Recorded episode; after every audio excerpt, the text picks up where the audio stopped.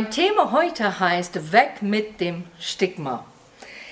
Stigma bedeutet etwas, wodurch jemand deutlich sichtbar in einer bestimmten, meist negativen Weise gekennzeichnet ist und sich dadurch von anderen unterscheidet. Zum Beispiel jemand, der sehr klein ist oder jemand, der richtig sehr, sehr groß ist, so quasi aus der Norm in negative Sinn. Oder jemand, der eine deutlich sichtbare Narbe hat, was andere nicht haben. Oder vielleicht jemand, der mit einem Arm oder einem Bein nur hat. Ein Stigma ist auch die Verallgemeinerung einer spezifischen Handlung oder Charaktereigenschaft einer Person. Zum Beispiel, er schimpft immer. Sie ist nie nett zu mir. Sie wirkt immer so arrogant. Oder es könnte tatsächlich ein Kompliment sein, die ist immer so klug. Oder die ist wirklich der Schönste im ganzen Land. Egal ob positiv oder negativ, das Problem ist, es steckt jemand ganz fest in eine Schublade und das kann Druck ausüben, sodass man nicht rauskommt und bleibt, wie Leute einem sehen. Das Wort kommt aus des Griechischen und es bedeutet Wundmal oder Stich. Und ich gehe auf diese Stich eigentlich rein. Es ist wie ein Bienenstich und ich meine nicht das Kuchen, sondern es ist ein Stich, der plötzlich und kurz wehtut. Ich werde jetzt ein paar andere Beispiele schildern, was wir in unser Alltag vielleicht selber gesagt haben oder anderen haben das zu uns persönlich gesagt über jemand anderen. Zum Beispiel eine Mutter, die unter Depressionen leidet und man denkt und spricht über sie, der Mann ist auch schuld an ihrer Krankheit. Er hat nie um sie richtig gekümmert, er hat wenig Mitgefühl und deshalb ist sie depressiv geworden. Oder ein Kind mit Essstörungen. Ja, die Eltern, es gab nichts Gutes zum Essen dort. Die waren so beschäftigt mit ihrer Karriere, die haben nicht darauf geachtet, ob sie vernünftig ist oder nicht. Oder vielleicht kennt ihr das, oh, der ist immer noch Single? Etwas stimmt nicht mit ihm. Oder vielleicht seht ihr ein Ehepaar und ihr denkt, komisch, die haben gar keine Kinder, was ist denn da los? Oder vielleicht als Gläubiger hast du erlebt diesen Satz, ja, es ist so passiert, weil die wenig geglaubt haben. Es gibt mehrere Aufzählungen, die ich sagen könnte. Zum Beispiel auch mit einer 16-Jährigen, der vielleicht auf eine schiefe Bahn geraten ist und man sagt, ja, die Regeln daheim waren kaum existent. Oder man würde sagen, nein, nein, die war so streng, die Eltern mit das Kind, dass sie ausbüchsen müsste. Kleine Menschen, die müssen sich immer beweisen. Es gibt solche Sprüche, die wir so mit dem Alltag umgehen, dass wir die tatsächlich glauben. Das wird dann verallgemeinen, aber es ist eigentlich dann plötzlich eine Fakt, eine Tatsache in unserem Leben. Und ich glaube, solche Sachen haben wir wirklich selber gesagt oder haben es gehört. Mir macht es persönlich traurig, wenn ich reflektiere mein Leben, wie ich manchmal vor, voreingenommen bin und schaue auf das Äußere einer Menschen und nehme dann dadurch voreilige Schlüsselfolgerung, wie ein Mensch ist oder wie er denkt oder wie er sich zu benehmen hat. Oder ich denke, ich kenne mich aus und weiß, was los ist in jemands Leben von dem, was sie von sich geben. Ich glaube, wir Menschen fallen oft in diesen Denkfallen. Und deshalb finde ich das so cool. Das sind drei Beispiele, die ich euch erzählen möchte aus der Bibel heute. Und eine fangen wir schon an im Alten Testament und das ist der Josef. Josef war der Lieblingssohn von Jakob und Jakob hieß dann später Israel. Und wenn wir diese Geschichte lesen, dann möchte ich sagen, ich habe Josef stigmatisiert. Ich habe mir gedacht, wie dumm kann man sein und seine Familie von solchen Träumen erzählen und jeder wird sich vor ihm beugen. Ich meine, da gehst du hin zu, zu deinen Brüdern und sagst, ja übrigens, ich hatte einen Traum, gell? und äh, alle haben vor mich gebeugt. Und dann sind die entsetzt und empört und dann geht es zu seinem Vater und erzählt genau dasselbe. Ähm, und interessanterweise in dieser Geschichte, Gott tadelt Josef überhaupt nicht. Du siehst die emotional ähm, durch die Brüder, wie die reagieren und auch der Vater. Der Vater ist empört am Anfang, aber es sagt auch, er denkt darüber nach, was Josef gesagt hat. Aber die Brüder, die überlegen jetzt, ihn zu töten, weil die so voller Wut und so voller Hass sind. Ich habe diese Geschichte so oft gelesen und vielleicht hast du es auch. Und ich komme jetzt aber zu dem Schluss, dass Josef sehr gutmütig und tatsächlich geduldig war mit seinen Mitmenschen. Er war nicht stolz oder überheblich. Dennoch, auf seiner Reise lernte er viel mehr über sich selber, wo er dann geschnappt wird und eigentlich quasi gekidnappt und verkauft als Sklave in Ägypten. Er liebte Gott durch und durch und das merkst du einfach, wie er betet und wieder immer wieder Gott den Ruhm gibt, wenn er Träume deutet und etwas sagt. Er sagt immer, nein, das liegt nicht an mir, es liegt wirklich an dieser lebendige Gott, die ich glaube. Und ich muss auch kurz schildern vielleicht an dieser Stelle, in dermaliger Zeit, Träumen hatten ein ganz, ganz großes Gewicht. Träumen haben geschildert wie ein Prophetie, was passieren würde. Es hat etwas, eine Vorahnung gegeben für die Menschen und die Leute haben es ganz ernst genommen, wenn jemand was Gravierendes geträumt hatte. Es ist nicht wie heute, wenn man sagt zueinander, na, beim Frühstück hast du was Schönes geträumt. Dennoch glaube ich, dass Gott möchte, dass manche Träume, die wir haben, so gern durch diese Träume reden zu uns, sogar heute. Josef war, glaube ich, auch sehr naiv. Er konnte sich nicht hineinversetzen, wie andere sich fühlen. Und äh, der war der Lieblingssohn. Er hatte diese Titel. Der wurde schon stigmatisiert von seinen Brüdern. Der ist der Lieblingssohn. Da kommen wir nicht rum. Er nahm Emotionen und Gefühle der andere sehr schlecht wahr. So, so sieht es bei mir aus, wenn ich das lese in der Bibel. Und wenn ich lese, wie die Brüder ihn hassten und ihn umbringen wollten, dann zeigt mir das offensichtlich, dass Josef es nicht gesehen oder erkannt hatte. Oder vielleicht eine ganz andere These. Er achtete mehr auf Gott und was Gott zu sagen hatte, und es war ihm egal, wie seine Brüder oder sein Vater reagieren würde, als er das gesagt hat. Na, auf alle Fälle zurück zu der Geschichte. Josef verliert diese kostbare Gewand, der Jakob ihn geschenkt hat.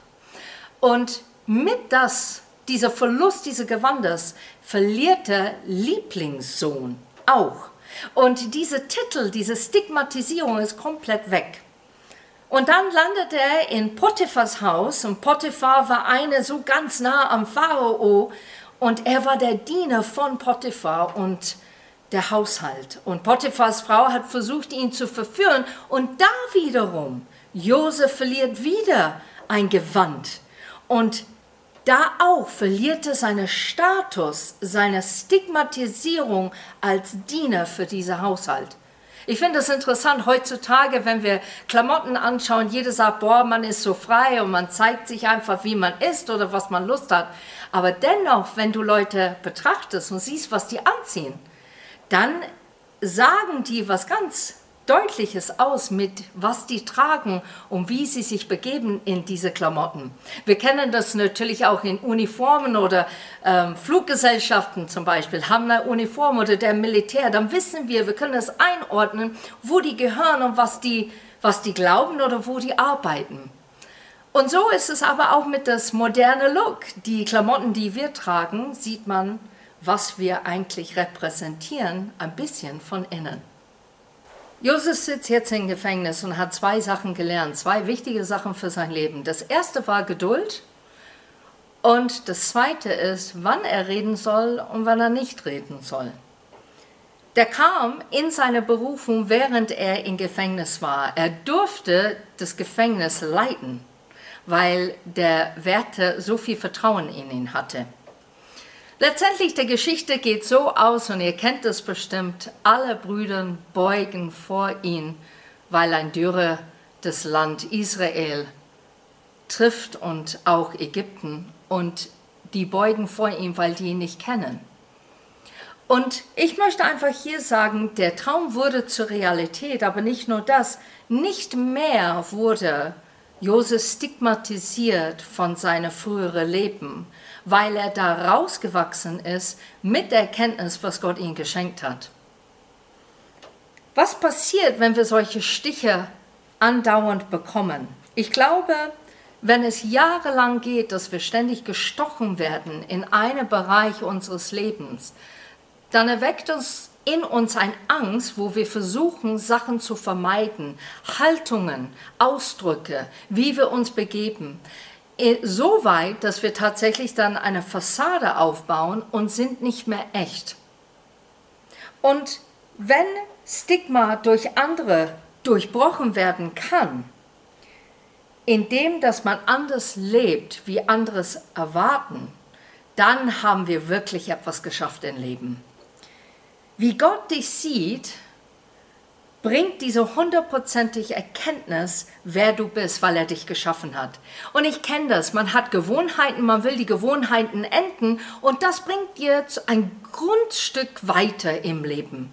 Aber wenn du das mit eins zu eins mit Gott machst, dann kommt dieser hundertprozentige Resultat raus, Gewohnheiten zu ändern und mit Gott zu gehen, wie er dich sieht, kommt aus dir heraus kein Stigma mehr, sondern wer du wirklich bist. Es ist so wie ein teures Wein oder einer Käse, der lang reifen muss, der richtig gut ist. So müssen wir ein bisschen damit identifizieren, ist es in unserem Leben. Wir müssen ranreifen, das zu bekommen, der zu sein, der Gott eigentlich in uns geschaffen hat. Mein zweites Beispiel heute ist Jesus selber. Und es steht in Markus 6, gleich am Anfang, Vers 1, Jesus verließ diese Gegend und kehrte mit seinen Jüngern in seinen Heimatort Nazareth zurück. Am Sabbat lehrte er dort in der Synagoge. Viele Leute hörten ihm zu und waren tief beeindruckt von ihm. Sie fragten, wie ist so etwas nur möglich? Woher hat er diese Weisheit? Wie können solche Wunder durch ihn geschehen? Er ist doch der Zimmermann, Marias Sohn. Wir kennen seine Brüder Jakobus, Joses, Judas und Simon und auch seine Schwestern leben hier bei uns. So kam es, dass sie ihn ablehnten. Du siehst und schilderst hier ganz kurz, Jesus lehrt in die Synagoge, die sind voller Erstaunen, aber dann gleich beleidigt und sagen, naja, wir kennen ihn, wir haben ihn schon stigmatisiert, der ist der Bub ne, von nebenan und was hat er uns eigentlich zu vermitteln. Und ich finde es so schade, weil du siehst einen kleinen Absatz, wo die sagen, er ist Marias Sohn. Na, in dieser Zeit hat man nicht die Frau oder die Mutter von die Kinder erwähnt, man hat immer der Vater. Man hätte zum Beispiel gesagt, das ist Josef von Nazareth Sohn. So, man merkt, dass das eigentlich eine Beleidigung ist vorneweg. So, diese Erstaunung verschwindet sehr schnell. Und ich finde es traurig, weil du siehst durch diese Bemerkung, dass ihre Einstellung gegenüber Jesus komplett andere war, wie diejenigen, die geheilt worden sind durch ihn. Ab Vers 4, da sagte Jesus, nirgendwo gilt ein Prophet weniger als in seiner Heimat, bei seinen Verwandten und seiner eigenen Familie. Und ich glaube, dieser Spruch wird so oft gesagt, sogar in Firmen oder unter Familien. Ja, der Prophet in eigener Land wird abgelehnt. Aber stimmt, wir haben auch solche Erfahrungen sicherlich erlebt in unserer Kindheit oder Familie oder Freundeskreis. Wir werden abgelehnt, weil wir etwas dazustehen für irgendwas anders, wie die Menge glaubt oder sieht oder anerkennt. Und wir werden dann schnell stigmatisiert. Und wir stigmatisieren anderen. Wenn die nicht so denken, wie ich denke oder sehe, wie ich sehe, dann sind die automatisch so und so. Und das hat Jesus deutlich erlebt. Ab Vers 5 sagt es, deshalb konnte er dort keine Wunder tun, nur einige Kranke legte die Hände auf und machte sie gesund. Das ist echt eine traurige Bilanz. Der Sohn Gottes konnte kaum Wunder tun, weil da so viel Unglauben und Besserwisserei herrschte. Sie wollten es nicht. Sie wollten ihn nicht und sie hatten ihn längst stigmatisiert. Jesus kann immer Leute heilen. Man sieht es schon in Vers 5. Nur einige Kranken legte er die Hände auf und machte sie gesund. Gott bewegt sich viel mehr, wenn er willkommen ist und wenn der Erwartung auf ihn da ist. Und warum ist das so? Weil es ganz deutlich ist, wo Glauben ist, und wo man offen ist, Gott persönlich zu empfangen, da kann Gott sich frei bewegen. Er würde nie Nein zu einem Mensch sagen, der Hilfe oder Heilung braucht. Wenn wir Menschen ihn einladen und erlauben, dass er tut, was er tun möchte, dann geschehen außerordentliche Dinge. Wie wir hier lesen, einige wurden gesund, aber eigentlich Jesus wollte sagen, alle wurden heil. Und das passierte nicht einfach durch die Menschen und ihre Unglauben. Das dritte Beispiel und das letzte Beispiel, die ich heute habe, ist über eine Frau und sie wurde auch ganz schnell stigmatisiert. Und das steht in Johannes 4, Abvers 15 äh, bis 30, befinden wir uns hier mitten in einer Geschichte, in der Jesus mit einer Frau spricht. Und das sind so zwei Sachen, die außergewöhnlich sind. Erstens, Männer sprachen nie einfach eine einsame Frau an. Das gab es nicht, das war nicht gang und gäbe. Aber obendrein, diese Frau war nicht nur so eine Judin, sie war eine Samariter. Und Samariter in die Augen die Juden waren absolut unrein. So Jesus bricht da gleich zwei Gesetze mit so quasi einer Fliege und redet mit dieser Frau und erzählt, was er von sie will. Er wendet das Gespräch von normaler Wasser zum Wasser des Lebens. Und wir lesen hier ab Vers 15. Dann gib mir von diesem Wasser her, bat die Frau, damit ich nie mehr durstig bin und nicht immer wieder herkommen und Wasser holen muss. Jesus entgegnete, Geh und ruf deinen Mann, dann kommt beide hierher. Ich bin nicht verheiratet, wandte die Frau ein. Das stimmt, erwiderte Jesus, verheiratet bist du nicht. Fünf Männer hast du gehabt und der, mit dem du jetzt zusammenlebst, ist nicht dein Mann. Du hast die Wahrheit gesagt. Erstaunt sagt die Frau, ich sehe Herr, du bist ein Prophet. Interessanterweise, die erste Geschichte, die ich erzählt habe, die Männer waren auch erstaunt. Diese Frau ist auch erstaunt. Nur der Geschichte ändert sich. Und zwar, weiter geht's in Vers 25. Die Frau entgegnete, ja, ich weiß, dass einmal der Messias kommen soll, der von Gott versprochene Retter. Auf Griechisch nennt man ihn auch den Christus. Und wenn dieser kommt, wird er uns das alles erklären. Hier merkt man, dass diese Frau sich auskennt. Sie ist nicht dumm oder unwissend, sie ist neugierig und sie will es wissen. Und da sagte Jesus im Vers 26, du sprichst mit ihm, ich bin es. Jesus nimmt diese Frau an, wie sie ist, ohne Vorbehalt, ohne Verachtung. Ab Vers 27 sehen wir hier, wie die Gesetz einem so einnehmen kann. Als seine Jünger aus der Stadt zurückkamen, wunderten sie sich, dass er mit einer Frau redete.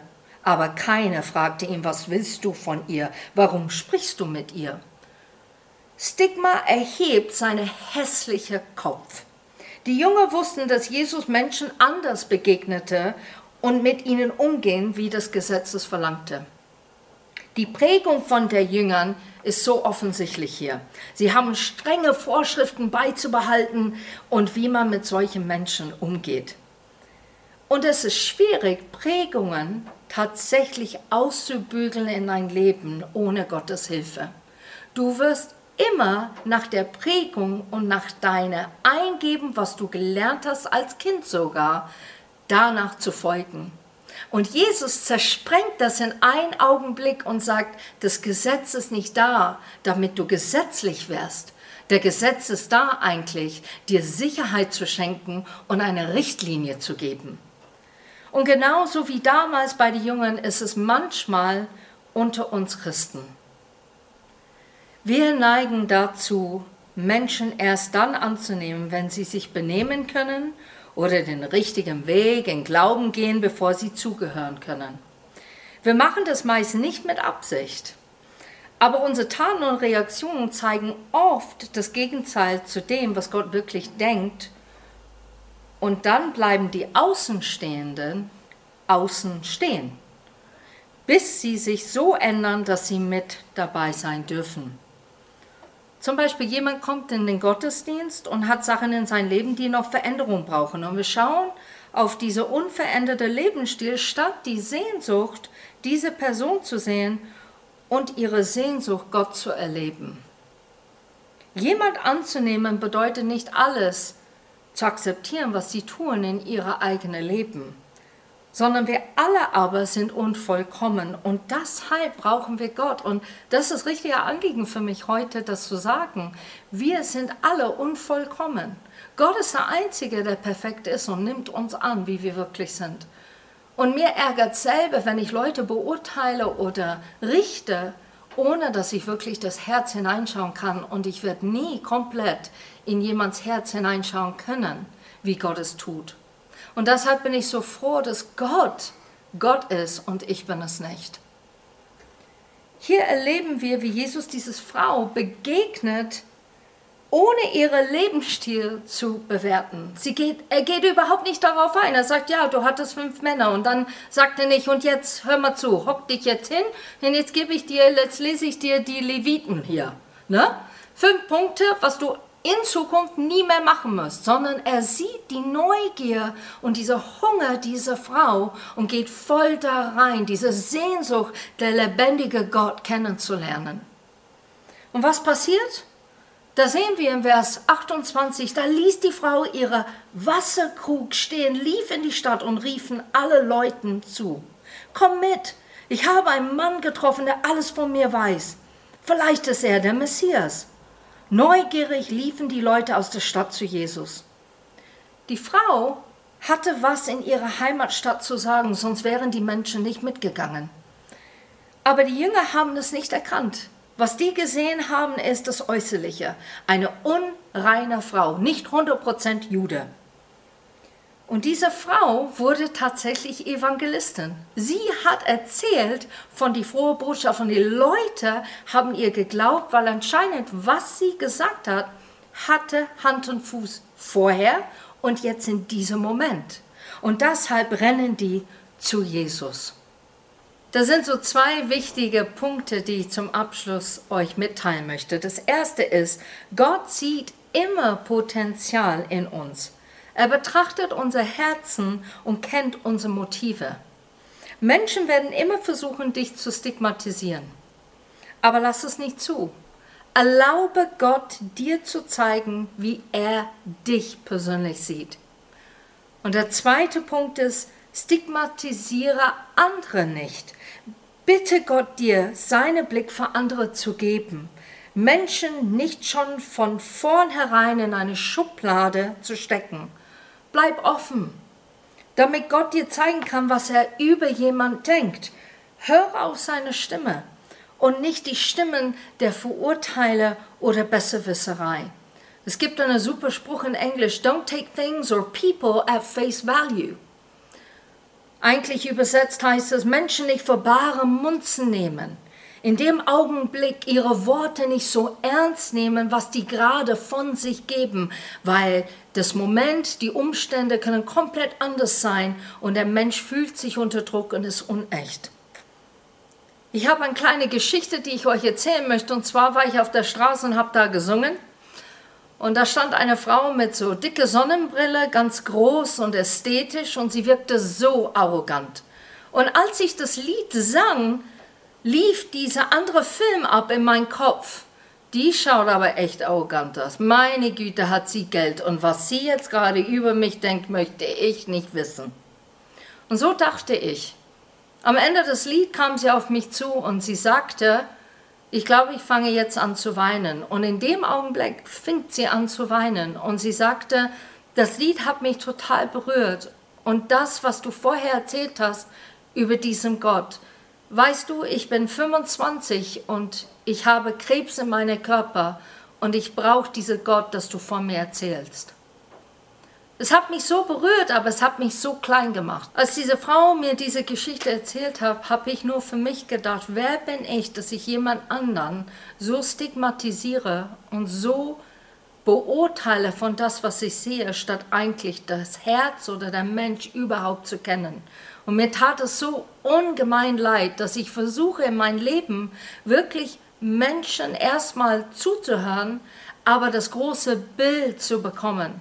Manchmal gelingt es mir, weil ich ein Mensch bin und manchmal gelingt es mir gar nicht, weil ich auch ein Mensch bin. Aber Gott ist unsere Hilfe und unsere Stütze da drin, Und was ich so toll finde, ist, er sagt es mir immer wieder durch die Lieder, die ich singe, durch die Predigen von anderen, die ich höre, durch Bibellesen und einfach auch diese intime Zeit im Gebet mit Gott, offenbart er mir mein Herz, wie es anderen gegenüber ist und wie es ihm gegenüber ist.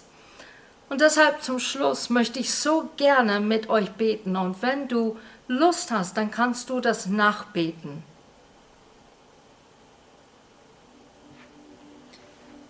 Lieber Vater, es tut mir leid, wie ich andere beurteile und auf das Äußere schaue, wie ich ihre Leben von außen betrachte, ohne zu wissen, wie es ihnen wirklich geht. Bitte vergib mir. Ich möchte Menschen sehen, wie du sie siehst und auch geduldig mit meinem Mitmenschen sein, ihnen auf ihrem Weg der Veränderung helfen, ohne sie zu verdammen. Ich möchte dich, Gott, in meinem Leben durch meine Worte und Taten zeigen. Und dort, wo ich selber unter einem Stigma lebe, bitte ich dich, mich frei zu machen. Lass mich erkennen, wer ich in dir bin. Amen. Vielen Dank, dass du eingeschaltet hast. Wir sind hier vor Ort mit Anmeldung um 11 Uhr.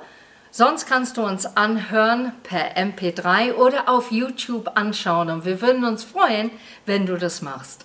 Ein gesegneter Woche.